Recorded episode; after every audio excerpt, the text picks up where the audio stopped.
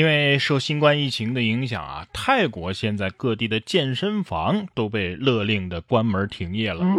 健身教练啊，纷纷做起了副业，干嘛呢？一些教练选择去水果店卖榴莲，边搬运榴莲边做力量训练。店主表示啊，由于这些健身教练身材好啊，所以吸引了很多人特意的下单。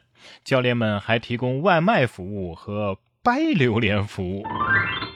现在卖榴莲都要亮出肌肉了啊！咱也不懂，咱也不敢问呢。挺聪明的啊，榴莲热量不是挺高的吗？现在疫情当中啊，用榴莲把大家给喂肥啊，等疫情之后啊，他们就不得不去健身房了。下面这些体育生啊，按理说跟教练一样，身材得很好吧？可是也是因为疫情啊，疫情期间在家里待着，胖了二十斤，教练都不敢认了。你们自己去看看肉铺里边，你给他切几十斤肉啊，那是有多少？对呀。四月二十七号，重庆的两江中学的体育生啊返校复训了，有的学生啊疯长了二十斤的体重哦，呃，教练一看到他呀，差点认不出来，犀利的吐槽说：“你们自己去看看肉铺里边啊，十几斤肉到底有多少？”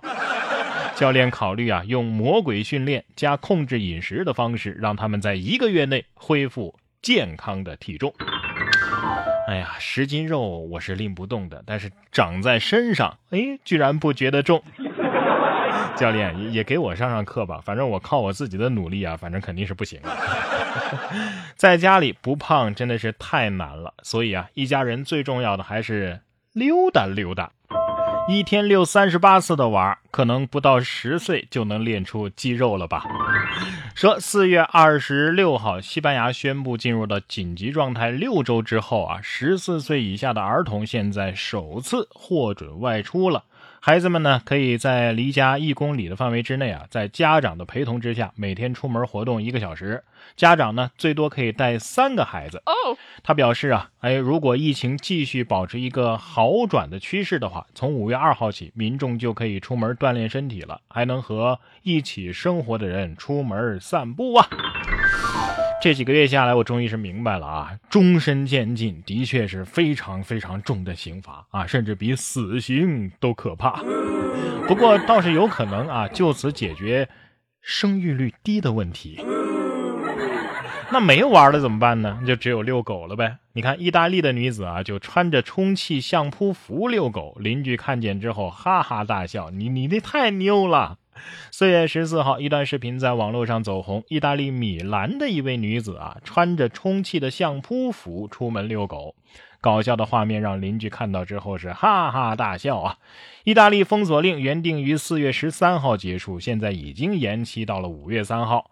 爱好社交的意大利人呢，只能是苦中作乐，享受每天短暂的遛狗时光。哎呀，这要是来个近视的，还以为这大街上咋了啊？有外星人！狗狗心想啊，嗯，你是谁？我我在哪儿？嗯，你要带我去哪儿？我我我我不认识你啊！下面这只羊倒是还认得它的主人，而且它已经出走七年了，只不过它自己回来的时候呢，变成了一个大毛球。哇！近日，澳大利亚的一位农场主意外的发现啊，二零一三年走丢的绵羊啊，突然回来了。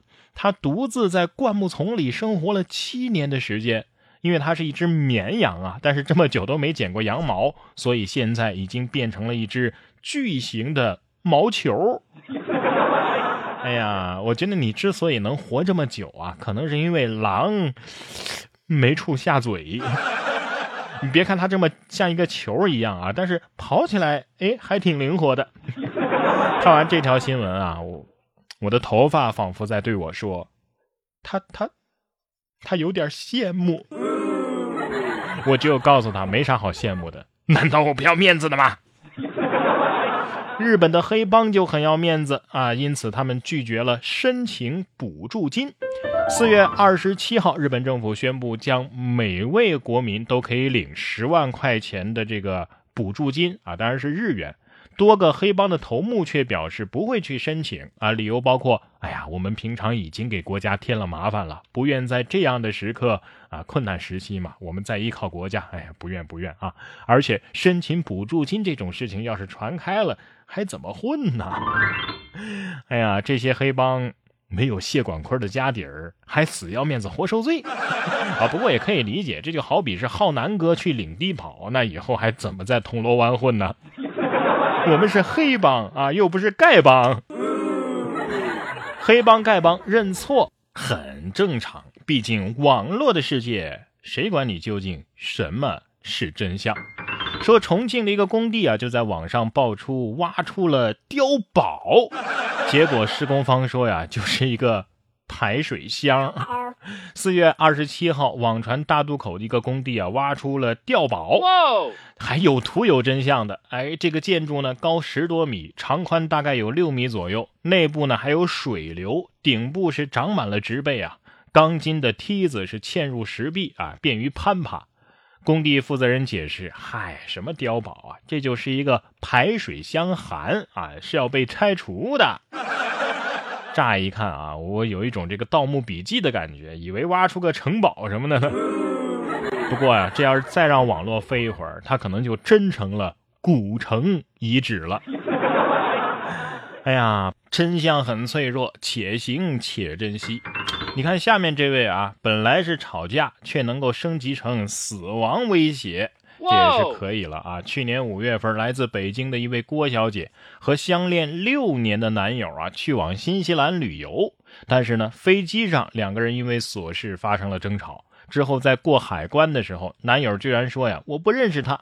随后郭小姐只能是被遣返回国，男友叫康某的这个是留在了新西兰的亲戚家。十月八号，当郭小姐再次飞到新西兰，试图挽回她的男友康某的时候呢，却被拒绝。十月十九号，郭小姐啊被新西兰警方指控死亡威胁罪，呃，说这个罪啊在新西兰还是一个重罪，最高是可以判七年的。